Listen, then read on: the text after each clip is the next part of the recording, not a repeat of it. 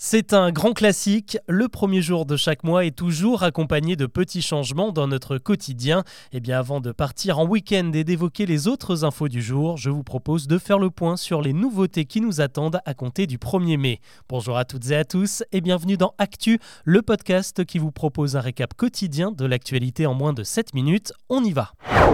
Et la bonne nouvelle, c'est qu'en mai, certains vont pouvoir faire un petit peu plus ce qui leur plaît, avec quelques coups de pouce pour le porte-monnaie et le pouvoir d'achat. Le SMIC, tout d'abord, va être revu à la hausse pour compenser légèrement l'inflation qui a encore accéléré en avril avec des prix 5,9% plus chers. Sur leur fiche de paye ce mois-ci, ceux qui touchent le salaire minimum gagneront donc 30 euros net supplémentaires pour un total de 1383 euros.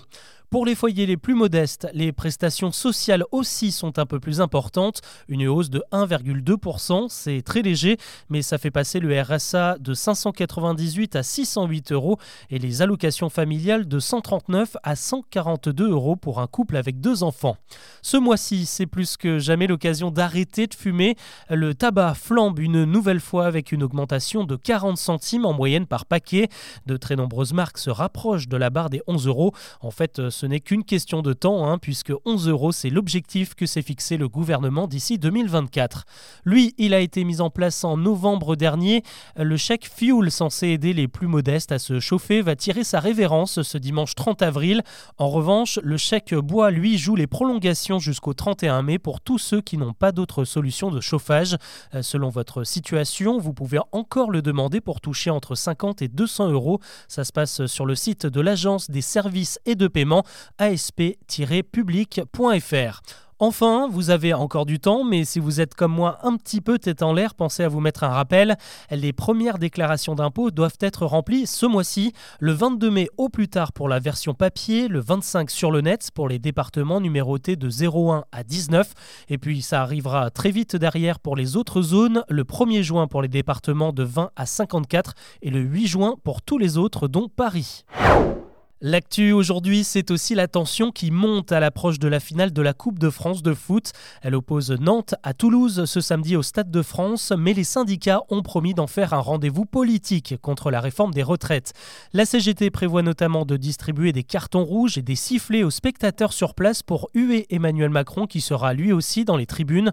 Par précaution, il ne descendra pas donner le coup d'envoi du match comme le veut la tradition. On parle aussi d'une menace de coupure d'électricité pendant la rencontre Jeudi soir, une sorte de coup de semonce a eu lieu au stade Armandie d'Agen pendant le match de rugby qui opposait le club agenais à Nevers. Le courant a été suspendu en pleine deuxième mi-temps pendant plus de 25 minutes. Vous en avez sûrement entendu parler, le magasin GoSport traverse une grosse crise financière. Eh bien ça y est, les employés sont enfin fixés sur leur sort. Euh, ce vendredi, le tribunal de commerce de Grenoble a validé l'offre de reprise émise par le concurrent Intersport. Le groupe promet de limiter la casse et de maintenir au moins 72 magasins GoSport en France. Ça correspond à 90% des emplois salariés. Hier, dans ce podcast, je vous parlais des destinations touristiques à fuir. Eh bien aujourd'hui, AutoPlus vous propose son classement des régions où il faut éviter de conduire. Le magazine se base sur le nombre de PV dressés en 2021 et en tête, on retrouve sans surprise l'île de France, suivie de près par la région PACA. En regardant un peu plus en détail, c'est le département de la Seine-Saint-Denis qui a été le plus verbalisé avec près de 260 000 contraventions. Celui du Nord en compte 200 000 devant les Bouches-du-Rhône avec 185 000 PV. A priori, c'est en Bretagne et dans les pays de la Loire qu'on est le plus sage au volant. On reste sur la route avec une info repérée par BFM et cette expérimentation qui va avoir lieu dans sept villes de France. Elles vont bientôt installer des feux jaunes destinés aux piétons. Concrètement, au moment de traverser, il y aura soit un bonhomme rouge, soit un bonhomme vert, soit un feu jaune qui aura en fait la même fonction que le feu orange des voitures. S'il s'allume, il ne faudra pas s'engager ou alors se dépêcher si on est déjà en train de traverser. Le dispositif va donc être testé à Metz, Nantes, Nice, Toulouse, Strasbourg, Nancy ou encore à Versailles. Et puis petit rappel, parce qu'on a tendance à l'oublier, lorsqu'il y a un passage piéton sans feu, c'est aux voitures de laisser la priorité, sinon c'est 6 points de permis, c'est même pire que de griller un feu rouge. Le monde du jeu vidéo est-il sexiste? C'est la question que s'est posée l'Institut de sondage IFOP pour une étude qui vient de paraître.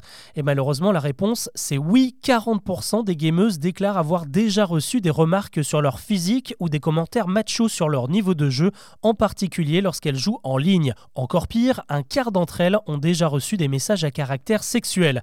Malheureusement, ce phénomène pousse beaucoup d'entre elles à se cacher désormais. La moitié des fans de jeux de combat préfèrent ne pas dévoiler leur jeu lorsqu'elles affrontent d'autres joueurs en réseau. On termine ce récap avec une petite question. Avez-vous déjà entendu parler de la pierre du destin?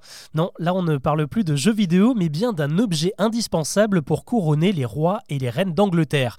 Il s'agit en fait d'un gros bloc de grès de 152 kg qu'on place sous le trône du monarque pendant la cérémonie du couronnement et ça dure depuis près de 1200 ans.